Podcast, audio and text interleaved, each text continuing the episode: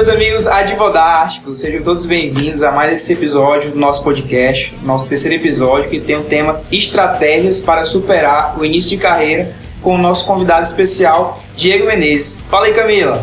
Gente, hoje é um episódio tão especial, porque assim, é o nosso primeiro episódio com um convidado. É. E a gente tá super feliz de ter o Diego aqui com a gente. E eu já adianto que é um prazer. Muito obrigada por aceitar o convite, Diego. Guilherme, dá uma palavrinha também. É, minha gente, estamos aqui de novo. Já iniciamos aí nossa trajetória nesse podcast com o objetivo de incentivar a advocacia, falar sobre advocacia. Repito o que falei no primeiro episódio. É um podcast para advogados, feito por advogados. Quem quiser que crie seu próprio podcast para falar de outras profissões e outros ramos do direito. É, hoje a gente está aqui, já falamos no primeiro podcast sobre alguns mitos da advocacia, falamos sobre esse oceano azul de, de, de oportunidades aí para a advocacia, no nosso segundo episódio. E hoje a gente está aqui recebendo um grande amigo meu e uma grande inspiração na advocacia, que é Diego Menezes, um amigo, é, alguém com quem eu sento para tomar café e a gente só fala sobre um assunto advocacia, é, estratégias da advocacia, formas de advogar, novos, novas ferramentas. Então, fica aqui meu agradecimento, Diego, por você ter se disponibilizado. É, Diego, de pronto, aceitou. Tivemos dificuldade de arrumar horário, porque ele é um cara muito ocupado, mas Fica a minha gratidão aqui por você ter vindo e que bom para quem está ouvindo o nosso podcast poder ter essa oportunidade de discutir essas novas estratégias, essas estratégias de início, início de carreira para os advogados. acho que falta isso nas faculdades e é muito bom ter você aqui para isso. É, a gente tem como primeiro tópico, né? É, gente, o advogado se formou e não sabe o que fazer me formei agora, tirei minha OAB, recebi minha OAB e agora. E eu queria saber como foi a sua experiência para a gente começar, é, é, como se tira essa, essa, como se cria essa estratégia depois da sua depois que você se forma para entrar nesse mercado tão desafiador Bom, que é a então, advocacia. Ele é, é, nosso amigo Diego. Você teve alguma estratégia para iniciar na advocacia ou foi assim, de supetão? Bom, é, no início da minha graduação eu não sabia que eu queria advogar na metade do curso, quando eu comecei a criar essa convicção da advocacia, e aí foi algo que foi cada vez mais se fortificando dentro é, de mim como, como estudante, apesar de todos os, os medos e anseios que às vezes não é nem nossos, que colocam na nossa cabeça, e vocês falaram muito bem disso em outras oportunidades, né, das, dos das mitos, mentiras, né, das mentiras, dos mitos. Alguns são até verdades, mas não são condicionantes. É, mas é, eu, para ser bem sincero, não criei uma estratégia bem definida. Eu sabia que eu tinha que iniciar a advocacia assim que eu me graduasse. É, eu tinha duas premissas básicas. Uma, eu precisava trabalhar e outra, paralelamente, eu precisava sempre me qualificar. Então, duas decisões que eu tomei é, rapidamente, até porque eu precisava me sustentar, né? e apesar de eu ter o sonho de ter meu escritório, eu sabia que talvez não fosse o momento adequado. Então, é, se é que isso pode ser chamado de estratégia, a minha decisão no momento, quando eu me graduei, foi, primeiro, arranjar um emprego. E aí é, eu foquei, obviamente, busquei nos escritórios onde eu pude ter experiência de conhecer, de trabalhar. Foi os primeiros lugares onde eu fui buscar trabalho e foi onde eu consegui, onde as portas foram abertas. E segundo, ao passo que eu teria aquele meu emprego, eu pude utilizar aquela minha fonte de renda para continuar a minha capacitação. Então foram duas decisões para mim que na época talvez não fossem pensadas como estratégia, porém foram estratégicas, porque somou muito no que eu me tornei, do que eu ainda estou me tornando, no caminho que eu venho seguindo. É, então, eu, hoje eu tenho é, essa minha premissa de sempre se qualificar, uh, eu precisei, porque nem todo mundo é abastado para ter, é, às vezes, um pai para poder pagar o, a Sim. continuação da sua qualificação técnica. Sim. Eu precisei trabalhar para alguém e eu ganhei duplamente, porque isso me sustentou para eu poder pagar uma pós-graduação e ao mesmo tempo eu recebia para estar aprendendo com aquelas pessoas. Então foram decisões estratégicas que certamente influenciaram, com certeza, diretamente influência é, na minha vida profissional de hoje. Então, só para deixar aqui mais claro para os nossos ouvintes, eu acho que muitos deles devem estar passando por um dilema, que seria, que seria eu, eu entrei agora na advocacia, eu faço, eu monto um escritório ou então eu entro no escritório já consolidado, com a galera que já tem experiência no mercado, e aí eu posso é, ter a experiência deles, posso atuar em vários ramos, e aí eu decido de uma forma mais, é, mais eficiente para o que, que, eu vou fazer. Então, qual a opinião de vocês? Qual, qual foi as decisões que a Camila tomou que o Guilherme tomou, e o que vocês defendem, assim, que pode... Bom, é, eu acho que, que o que o Diego falou está muito correto. A gente não pensa como estratégia naquele momento, mas existem algumas decisões que são estratégicas é, para o desenvolver da sua carreira. E isso, inicia, isso começa desde a faculdade, né? Uhum. E aí daí a importância de professores que orientam de fato os alunos nesse sentido, e, e o Diego faz muito isso, eu também faço é, na, na, nossa dando aula, né? É, eu na minha faculdade sempre tive essa paixão pela advocacia. Então, é, até por ser de família, né? Eu sempre tive essa paixão pela advocacia porque eu via meu pai com brilho nos olhos naquela profissão e eu queria ver de onde vinha tanta paixão, é, o que tinha a advocacia de tão diferente. É, mas quando eu saí da faculdade, minha situação era um pouco diferente da de Diego. Quer dizer, meu raciocínio foi um pouco diferente da de do de Diego. É, eu, por já conviver com advogados, eu já tive o raciocínio de que não, a advocacia, por sua natureza, ela é autônoma. Então, no meu escritório, quando eu vejo um advogado dizer que vai sair para montar escritório próprio, eu não fico com raiva. É da natureza da advocacia ser autônomo. Ele está conquistando a autonomia dele, como eu tenho a minha. Como o Diego tem a dele, a Camila tem a dela, e tu tens a tua. É, e eu fiz uma análise mesmo de mercado. Agora eu pensei, eu quero ser advogado agora, eu tive a possibilidade de escolher, né? Eu quero ser advogado contratado em um escritório e aprender, eu já aprendia muito dentro de casa, convivia com um advogado. Né? Então, essa experiência que o Diego teve em outros escritórios, eu tinha dentro de casa, no dia a dia. Então, eu pude naquele momento fazer a opção por ser autônomo.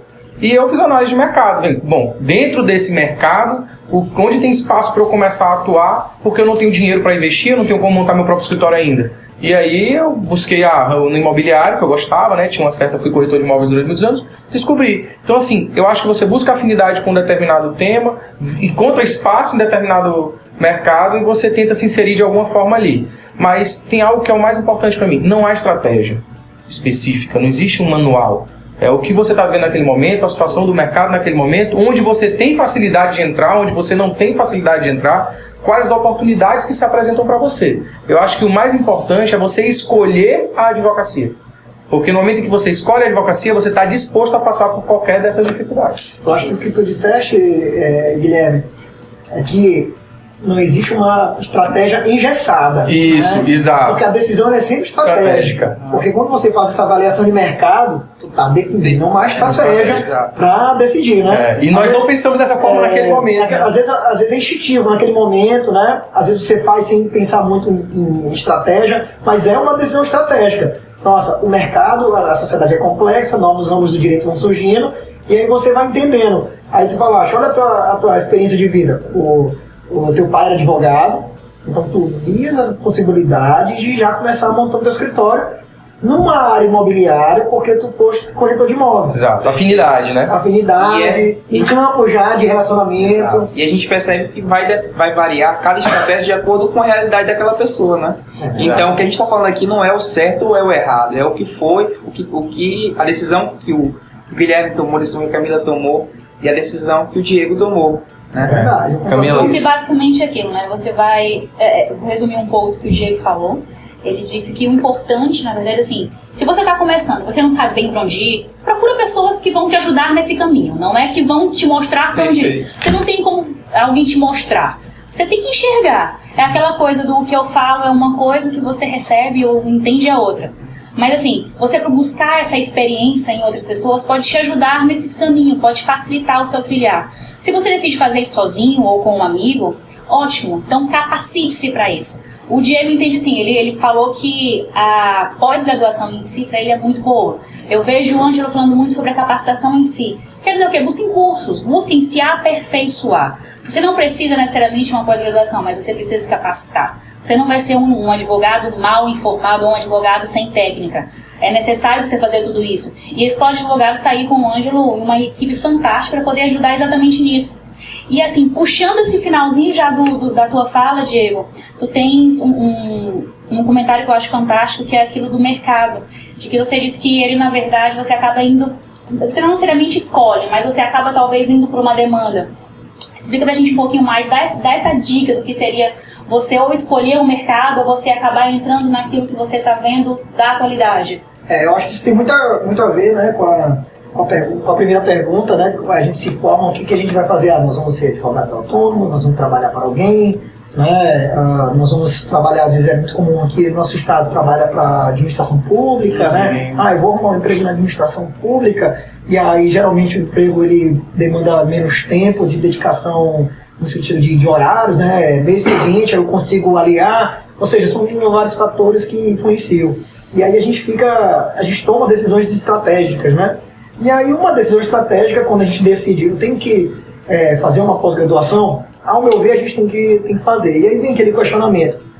Ah, qual área de, de pós-graduação que eu vou escolher? Qual curso que eu vou fazer? Eu me lembro muito bem que eu tive dificuldade em escolher. Uhum. E aí, então, o que, que eu pensei? Na minha decisão estratégica, qual foi? Vou tentar escolher uma área que eu perceba que no meu início de advocacia é onde eu vou ter mais contato. E no início da advocacia, via de regra, via de regra, você geralmente como advogado, você tem contato com dois tipos de demanda. Relações de consumo em juizado ou justiça trabalhista. São as que você tem mais proximidade, porque tem, são muito corriqueiras e sempre você tem um amigo, um parente, né? Então eu vi aquilo como mais próximo a mim. Eu fiz uma opção, a minha primeira pós-graduação, né? Eu tenho três pós-graduações e estou concluindo o mestrado. A minha primeira foi pensando, tenho essa decisão estratégica. Por uma pós-graduação trabalhista, porque eu vi ali um nicho que estava batendo mais na minha porta. Né? Então essa foi a minha decisão estratégica.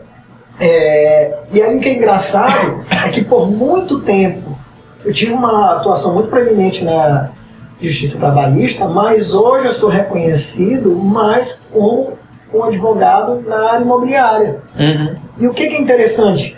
Porque a minha pós-graduação em direito imobiliário foi a minha terceira, foi a última. Foi o mercado que foi se apresentando para mim e aí eu vi aquela necessidade de me capacitar, comecei a me relacionar com várias pessoas que atuavam no ramo, seja no ramo jurídico ou no ramo realmente do comércio, né, é, daquela área, e aquilo me levou até uma certa especialização. Ou seja, o que eu tinha escolhido no início, que era uma pós-graduação área jurídica específica, não me levou hoje, falando por hoje, né, continuo atuando na, na área trabalhista, mas longe de ser a área de que eu sou melhor, talvez, ser reconhecido. Então, assim, é, assim, é, é muito interessante isso. isso. É, eu até disse que minha opinião era um pouco. É, podia gerar alguma divergência quanto a essa questão da escolha de pós-graduações. É, porque é muito importante você pensar na pós-graduação em diversas vertentes. Exato. Primeiro, qual é o momento profissional que você está vivendo. Segundo, qual é o mercado que está se apresentando para você naquele momento, porque você precisa estar capacitado. Não adianta você dizer que você tem mestrado em direito e o seu cliente não entende o que é isso. Teu cliente está procurando um advogado trabalhista. Então ele quer saber se você é, tem. É, então, assim, quando tem. tem é, é eu sou muito claro, após pós-graduação, no início de carreira, ela tem um objetivo específico. Eu quero me qualificar para um mercado. Eu quero me dar credibilidade para um mercado. Eu não, você não está ali para se mostrar um advogado capacitado simples. Não. Você está ali para se mostrar um advogado capacitado na área que está te buscando.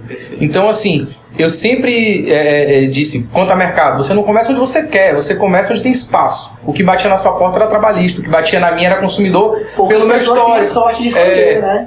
É, é, é, eu, eu, era do Movimento de Defesa do Consumidor do Maranhão, e aí depois envolvido na OAB, assim que me formei, assumi como secretário da Comissão de Consumidor. Então, as pessoas já me viam e batiam na minha porta. Aí eu, peraí, eu vou escolher pós-graduação em quê? Eu sou apaixonado por processo civil.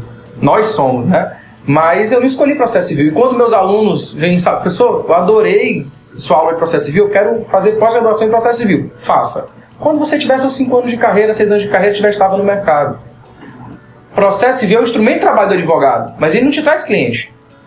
O que você bota no seu cartão, o que você bota na sua rede social, o que, como você se apresenta para o seu cliente, ele quer saber se você é especialista em direito do consumidor, ele quer saber se você é especialista em direito do trabalho, ele quer. Então, escolha áreas, e aí, por isso que eu digo que a minha opinião pode ser controversa, escolha áreas que acrescentem no seu marketing como advogado. Então, é, eu escolhi direito do consumidor, o Diego escolheu trabalhista, a Camila, a Camila é famosa na área da família.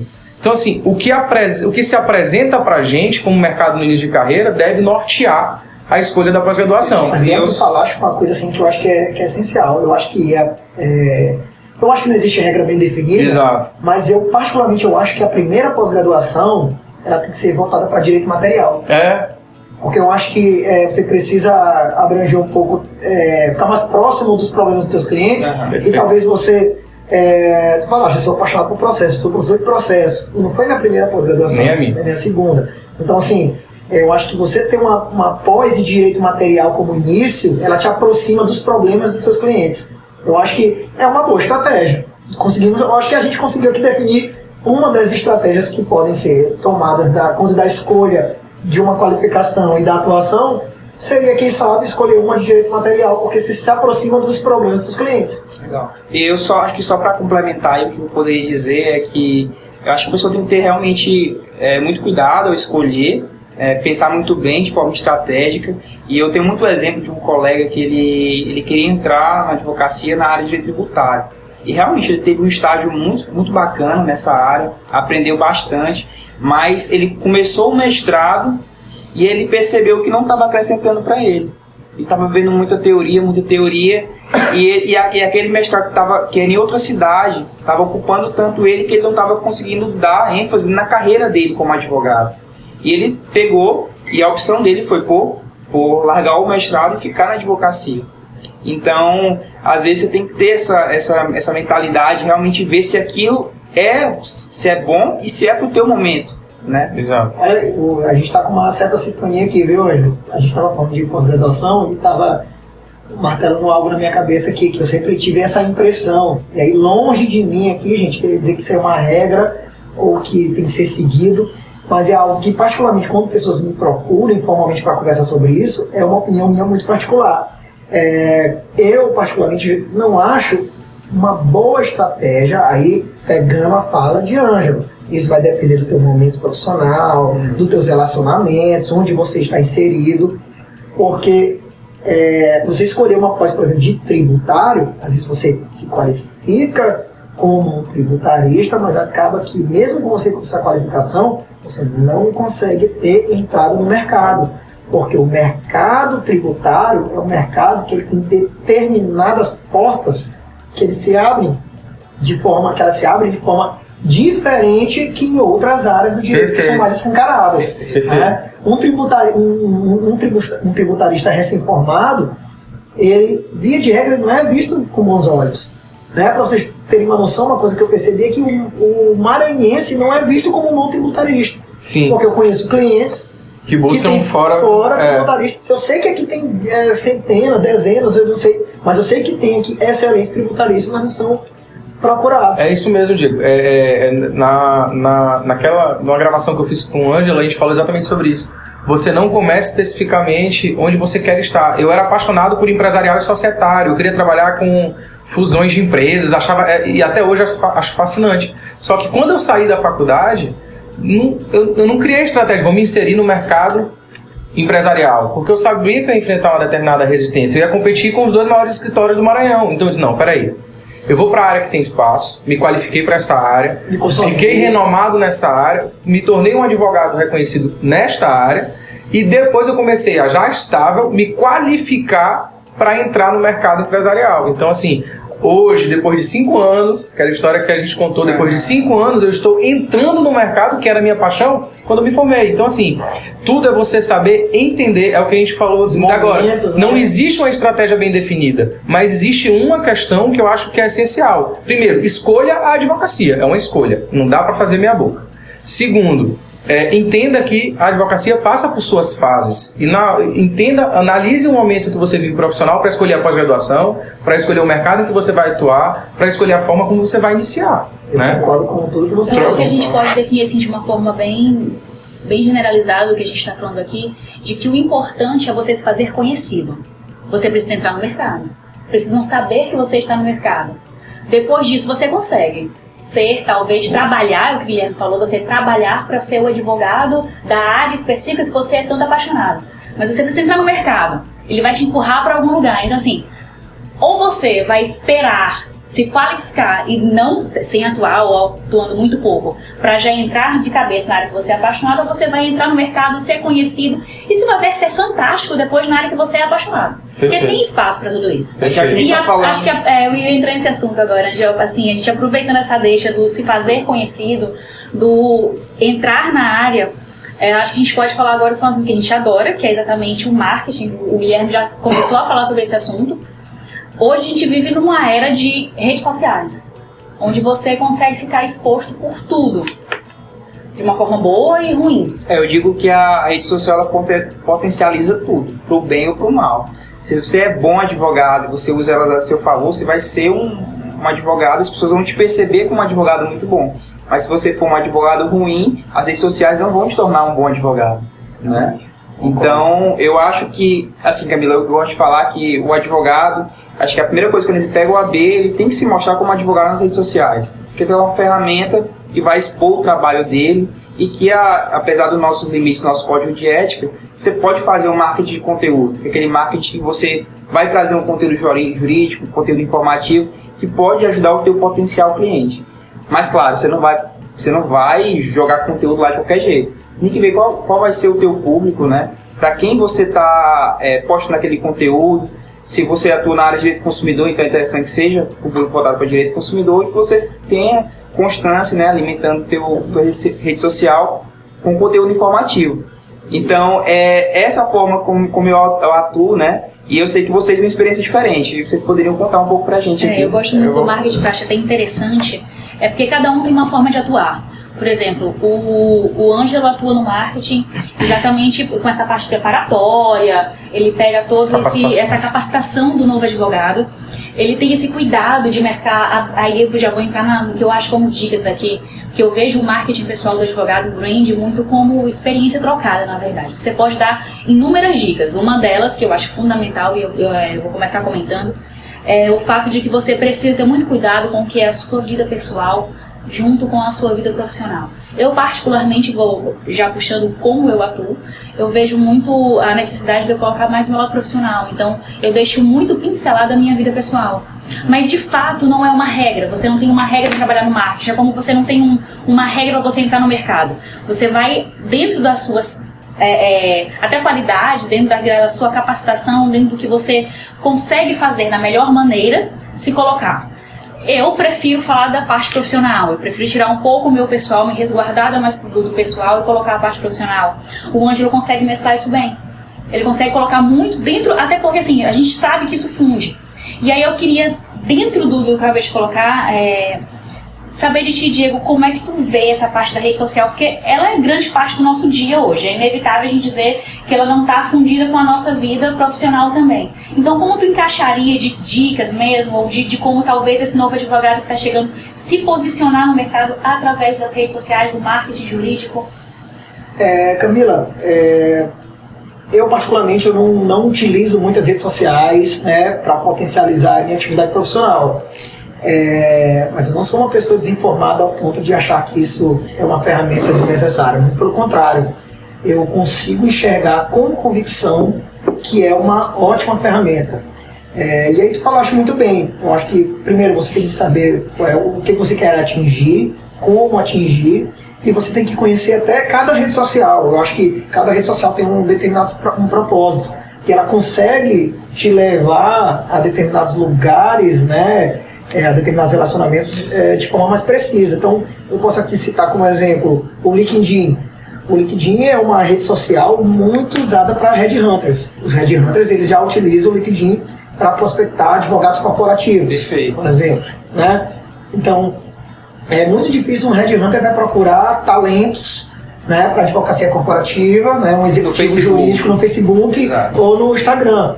Muito difícil, tá? Ao mesmo tempo, o LinkedIn ele não é uma rede social que vai poder potencializar o teu relacionamento com os seus clientes. Exato. Então, ou seja, você tem que saber a melhor ferramenta. O Instagram, né, o Instagram e o, e o Facebook, ele já tem esses Um apelo esse- esse mais. apelo maior, né? O Facebook é uma, já é uma rede social interessante para relacionamento profissional com outros, porque você é, tem grupos, né, de discussão, né, temáticos, né, e aí você pode se valorizar, é, apresentar o teu conhecimento, suas opiniões sobre aquele tema, então o que não tem o Instagram e o que não tem o LinkedIn, Sim. né? É, então assim, a, a depender da rede social você consegue trabalhar um, um alcance diferente. Então, até para chamar esquematizado, seria para quem eu vou publicar aquele conteúdo, né? É, como, qual é o meio que eu vou usar e qual é o canal que eu, vou- que eu vou escolher, né? E qual? Verdade. Se seria o LinkedIn, se seria o Facebook ou o Instagram. Eu acho Então, que eu poderia fazer até um questionamento também, que eu acho que eu particularmente aprenderia muito, né? Uma cartilha, o que pode e o que não pode, a depender da rede social que você está utilizando. Sim? Ah, é sim, legal, sim. é legal. Uma coisa que as pessoas sempre me perguntam é sobre exatamente isso, sobre é, pessoal ou profissional. Eu, eu crio um, um perfil só profissional. Eu prefiro, assim, eu prefiro acreditar que é legal você Usar mesclar, usar os dois de uma forma saudável. Né? Às vezes a pessoa é mais retraída, ela não gosta de mostrar muito da rotina dela, tudo bem. Mas se ela conseguir usar de forma saudável, esses, né, tá nesses dois mundos, é legal porque você de forma pessoal, você consegue mo- mostrar um pouco da sua autenticidade, o que, que você pensa, qual a sua visão de mundo, e aí você consegue fazer com que as pessoas também vejam o teu lado profissional e qualquer vez que ela tem uma demanda, ela pode procurar, né? Olha, Ângelo, é, como eu estava falando, eu particularmente, e também institucionalmente no meu escritório, a gente não conseguiu desenvolver muito é, a utilização de redes sociais. Nós não temos uma rede social pessoal voltada a mostrar mais a gente como profissional, a gente utiliza muito Pessoal mesmo. isso, né, mais para questões pessoais, apesar de estarem é, é, Você não consegue não dissociar. consegue dissociar, né? É, mas nós temos um site. Mas a gente reconhece que hoje Não o site ele é muito pouco utilizado, porque ele é, ele é mais estático, né? ele é menos dinâmico. Né? É, mas como a gente hoje não conseguiu desenvolver uma agenda positiva né? para fazer conteúdo, para postar conteúdo, então a gente, a gente preferiu optar, no momento, por uma rede social. E o site não deixa de ser uma rede social, que é um pouco mais estática, porque a gente consegue controlar né, a, no- a nossa forma, digamos assim, mais vagarosa de postar conteúdo. Né? E recentemente a gente até deu uma evoluída. É, no nosso site do, do escritório, hoje tem uma, uma- um link lá que é o PMS News, que é pra, até para enaltecer interna e externamente as coisas que a gente anda fazendo. Então, por exemplo, no nosso PMS News, PMS News de amanhã, estará aqui a minha participação aqui no Advogásticos. Né? Até para a gente mostrar um pouquinho dessa nossa faceta fora do escritório que a gente pouco tem, tem utilizado. E digo mais, é, a gente- a gente vem pensando em criar um perfil institucional no LinkedIn. Como a gente advoga muito na área corporativa, a gente entende que essa rede social é a mais adequada. É, em 2018, em outubro, eu estive numa, num congresso, é, numa feira, na verdade, a Feira LOL. né? E numa das palestras na Feira LOL, lá em São Paulo, ele dizia o seguinte, sobre utilização de redes sociais. Bom, no passo que você entende o perfil de cada rede social, o propósito de cada uma delas, o alcance e a finalidade, né, você não pode deixar aquela rede social, aquele seu perfil ser um elefante branco. Você precisa utilizá-lo. Porque se você- cria um Instagram ou um E não Facebook alimenta, né? e não alimenta, você está passando uma péssima imagem. Ou seja, você, eles, eles vão te notar. Olha, ele é advogado, ele tem um escritório, ele está advogando. Só que se ele não alimenta, ele não está produzindo conteúdo. É, você Então, presta um desserviço. se você presta um desserviço, objetivo. passa a mensagem errada. Então, assim, é, eu acho que hoje a rede social, até a pergunta inicial de Camila, é importante. É, e digo mais, se é, quando eu comecei a minha carreira, eu falei ainda há pouco, eu comecei trabalhando para os outros porque no início era a forma de você se apresentar melhor no mercado. Porque você não tinha muitos canais. Então eu precisava trabalhar para ficar na aba de alguém, porque aquele alguém já tinha níveis de relacionamento interessantes e eu poderia conhecer mais gente. Eles poderiam saber, ah, ele está trabalhando com fulano, está advogando. Ele potencializaria né, a, minha, a minha imagem como advogado. Talvez se quando eu tivesse iniciado a minha, é, a minha advocacia, as redes sociais fossem tão difundidas como é hoje na nossa realidade atual, talvez a minha decisão estratégica não fosse ter iniciado a trabalhar para alguém. O que Sim. parece ter sido importante. Uhum. Legal, Mas legal. talvez a minha decisão estratégica fosse, poxa, eu vou começar e a, a rede social vai ser uma ferramenta importantíssima para eu me fazer conhecido, pegando as tuas palavras, para eu me fazer conhecido. Essa ferramenta eu não tinha. É. Perfeito. E até falando de novas áreas de atuação, para a gente finalizar essa parte do marketing, É, existem pessoas é, é no Brasil que estão é, pegando, estão surfando essas no, nessas novidades e têm se posicionado como especialistas nessas novas áreas. Por exemplo, tem a Amanda Lima, que ela é do Rio Grande do Norte, que ela é especialista em blockchain. Putz, que acha isso? Assim, ela, se, ela, ela começou a estudar os uhum. impactos que o blockchain vai ter no mundo jurídico e ela se especializou. Quando o Banco Central foi, foi, foi aprender sobre, esse, sobre esses impactos, blockchain na economia e tudo, quem foi da área jurídica falar sobre isso? Foi a Amanda Lima. Tinha três anos de advocacia. Por quê? Porque ela se posicionou no mercado, nas redes sociais, como especialista naquele, naquele é, eu, eu, inclusive, é, é até um apanhado que vocês falaram, é, bate muito com a minha opinião também. Eu acho que a gente está até em sintonia nisso. É, primeiro, redes sociais são, é muito bom. É, eu só acho o seguinte, que a gente tem que, que, entender que o marketing jurídico ele é muito maior do que redes sociais. Perfeito. Então, redes sociais são uma ótima ferramenta, mas existem outras estratégias de marketing, às vezes até dependendo do mercado em que você vai, vai atuar, muito mais impactantes do que a própria rede social. Perfeito. Eu estava essa semana discutindo com, com outro advogado disse, Guilherme, mas como é que você conseguiu ficar conhecido nesse ramo imobiliário, esse ramo condominial? É tão rápido. Disse, rapaz, simples, eu atuei de forma ativa e pública na criação do sindicato dos síndicos. Ali o que, que eu queria? Eu estava mostrando que eu tinha um conhecimento prático na área. Perfeito. Então, e eu estava discutindo com meus com as pessoas que me contratam. Então, assim, eu acho que você tem que. A rede social é importante. Eu ainda acho que ela não atingiu o ponto de ser definitiva, uhum. de ser é, um ponto tão crucial. É, eu acho que é uma ferramenta bem acessória hoje. É, eu acredito que você tem que ter. É, aí vem aquele feeling, né, de entender como é o seu mercado e aí estudar, ouvir outros advogados. A advocacia tem que se ajudar. A Camila falou isso no nosso primeiro podcast. É, existem outro, outros marketings importantes. Quanto às redes sociais específicas, o que eu acho importante que vocês falaram, nós temos que ter muito Cuidado, porque ela potencializa opiniões positivas e negativas. A advocacia nos ensina, nos ensina a ser mais maleáveis e saber nos portar em público de uma forma a dialogar com todos os lados. É, o Conselho Federal da OAB, infelizmente, é composto por pessoas que não utilizam tanto, com escritórios já bem montados, formados. Eu acho que isso acaba que ingessa a regulamentação do uso das redes sociais. Então, marketing jurídico, infelizmente, quanto a essa parte de informatizada e de rede, ele é muito pouco regulamentado, existem omissões e muito engessamento. E infelizmente quem define isso são pessoas que não usam, né? Eu, eu, eu entendo, é uma opinião minha bem pessoal. Eu acho que precisa ter mais participação da jovem advocacia, é, uma consulta pública à jovem advocacia sobre como seria a utilização das redes sociais para a advocacia. E o mais importante, é, a rede social é uma forma de você demonstrar credibilidade. Então você tem que ter um cuidado com o que você fala, a forma como você se porta. Eu tenho um perfil diferente do Ângelo, diferente da Camila, que eu, eu já tento falar mais. Me, aí, defina um objetivo. Defina um objetivo. Então, assim, o meu objetivo é incentivar a advocacia. Então, eu não estou no meu, no meu perfil, o meu, meu, meu público-alvo não são meus clientes. Fugindo um pouco da, da, do que a gente está falando aqui, né? Não são meus clientes. Meu público-alvo são os jovens advogados. Eu quero inspirar. Uma visão estratégica que tu. Exatamente, que é o caso da minha atuação nessa área. Perfeito com a advocacia. Então, assim, defina um objetivo, tome determinados cuidados, siga outros profissionais da mesma área que você, com os mesmos objetivos, para você aprender um pouco.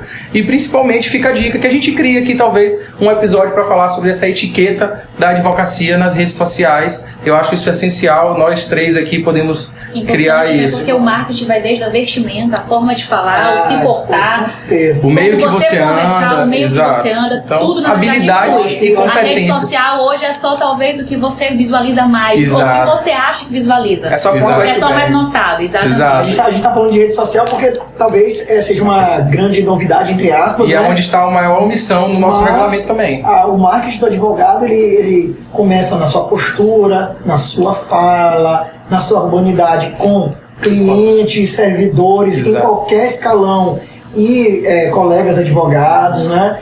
É, vem da sua petição, da sua forma de escrever, o respeito que você tem pela tese contrária. Eu acho que isso faz parte do contexto de que falar. Exato. É, ah, o marketing do advogado ele não é resumido na rede social. A gente nem está tentando fazer é. isso aqui, né? É, mas talvez hoje, como está muito destaque. É o principal ponto. E eu acho que a gente tem que puxar agora é, é um ponto importantíssimo, Diego, que eu acho que a gente ainda não. E que eu acho importante que fique por último, com uma conclusão importante para esse podcast. É, Existe uma dúvida geral entre os advogados, meus alunos me perguntam isso todo o décimo período. É, eu devo começar como? Eu devo ser autônomo? Eu devo eh, ser advogado empregado? Eu devo buscar aquele meu melhor amigo da faculdade e montar uma sociedade de advogados? Como você é, analisa como seria a melhor estratégia para este advogado início de carreira? Guilherme, acho que muito importante essa pergunta. É, eu vou responder é, em três situações diferentes, tá? Isso tem muito a ver com o que a gente falou anteriormente. É, essa decisão a gente não toma quando a gente se forma. Isso é, é algo que isso eu acho que é uma verdade irrefutável. Você pode até tomar, mas os reflexos não é dessa decisão já vêm de forma pretérita. Isso é algo que tem que ficar bem claro.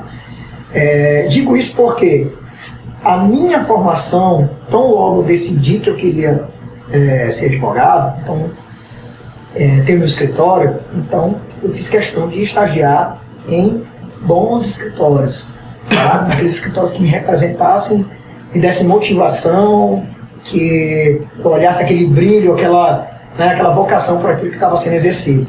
Mas eu vou te dar três realidades aqui. A minha realidade foi de começar trabalhando para um escritório, que me foi muito útil. Na verdade, me foi essencial. Me foi essencial.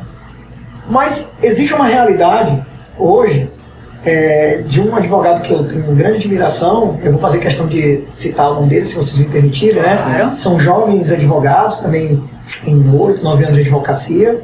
É, são o Pedro Ivo, o Eduardo, Sim. o Valbert do Canges é, e o Vinícius. Eles, colegas de faculdade, então logo se formaram, abriram o escritório como sócios. Como que eles estão hoje? Super bem sucedidos. Sim, sim. E aí, o que é legal na, no escritório deles é que quebra um, um, um mito da advocacia. Olha, para ter um escritório, você só consegue ter sucesso se você advogar para empresas. O escritório dele, como grande destaque, advoga para pessoas físicas. Exato. Devem advogar para empresa também, mas assim, a, a, a atividade deles preponderante é, é advogar para pessoas físicas. E é um escritório assim que eu admiro demais, porque eles estão, eles estão logo se formaram montaram o escritório deles e tiveram sucesso. Sim. A minha trajetória foi totalmente diferente e foi tão exitosa quanto. E eu vou citar um outro exemplo. É, também vou, vou, vou, fazer questão de, é, de citar, vou citar dois nomes aqui. É um advogado é, relativamente jovem né, e um outro um pouquinho mais experiente. Um se chama Davi Abdala, o outro Sim. se chama Sobral. Esses dois advogados, estagiaram boa parte da vida deles acadêmica no ambiente corporativo. Então, tiveram experiência de estagiar é, numa, em grandes corporações e hoje eles estão já há uma década ou quase duas, ambos, cada um no seu momento, seguindo uma carreira de executivos jurídicos. Ambos bem-sucedidos na área em que o mercado se apresentou para eles. Ou seja, se você perceber essas três biografias, isso esteve diretamente ligado a decisões que nós tomamos na graduação. E aí eu te pergunto, qual dessas decisões estão corretas ou quais estão erradas? Nenhuma. Nenhuma. Né? Então a gente vê que é, caminhos e escolhas diferentes podem chegar a um caminho exitoso, diverso. Né? É, legal, Diego. É, é, é, eu acho que isso é, o, é, um principal ponto mesmo. É o ponto que a gente queria chegar. Claro. É que não existe um manual, não existe a melhor decisão. A gente quer não engessar a decisão do advogado. Acho que você tem que buscar o mercado que se apresenta para você e, a ideia? e escolher habilidades e competências que lhe ajudem na área, na, no caminho que você tem que percorrer. É, eu queria que agradecer a, a, sua presença, Diego. A gente, para o pessoal que está ouvindo, foram duas horas de conversa, o pessoal vai ter só é, 40 minutos aí para ouvir, mas é um assunto que não se esgota. Eu queria deixar aberta a porta para você voltar sempre que quiser. É, agradecer ao nosso grande criador da ideia aqui, o dono de, de tudo, que é o Ângelo. que tal? É, e também agradecer a Camila, nossa, nossa cota feminina, é, que sempre está aqui, ela é o elo de ligação entre todos nós. E, de novo, é, pedir que vocês ouçam o nosso podcast, que vocês indiquem o nosso podcast. Nosso objetivo é incentivar a capacitação, incentivar a busca pela advocacia de sucesso e, ou, e Vamos para as redes sociais, é, Escola de Advogados, a Camila Guerreiro, o Vem Comigo, o grupo Vem Comigo também. Existe conteúdo para orientar e capacitar o advogado para a própria advocacia. Então, é, vou aqui fazer um pedido de que vocês busquem, nossos ouvintes aí, que vocês busquem seguir esses perfis do Instagram e a gente fica por aqui e temos aí vários episódios para serem gravados, muita novidade para vocês no nosso podcast Advodásticos. Valeu, pessoal, um abraço.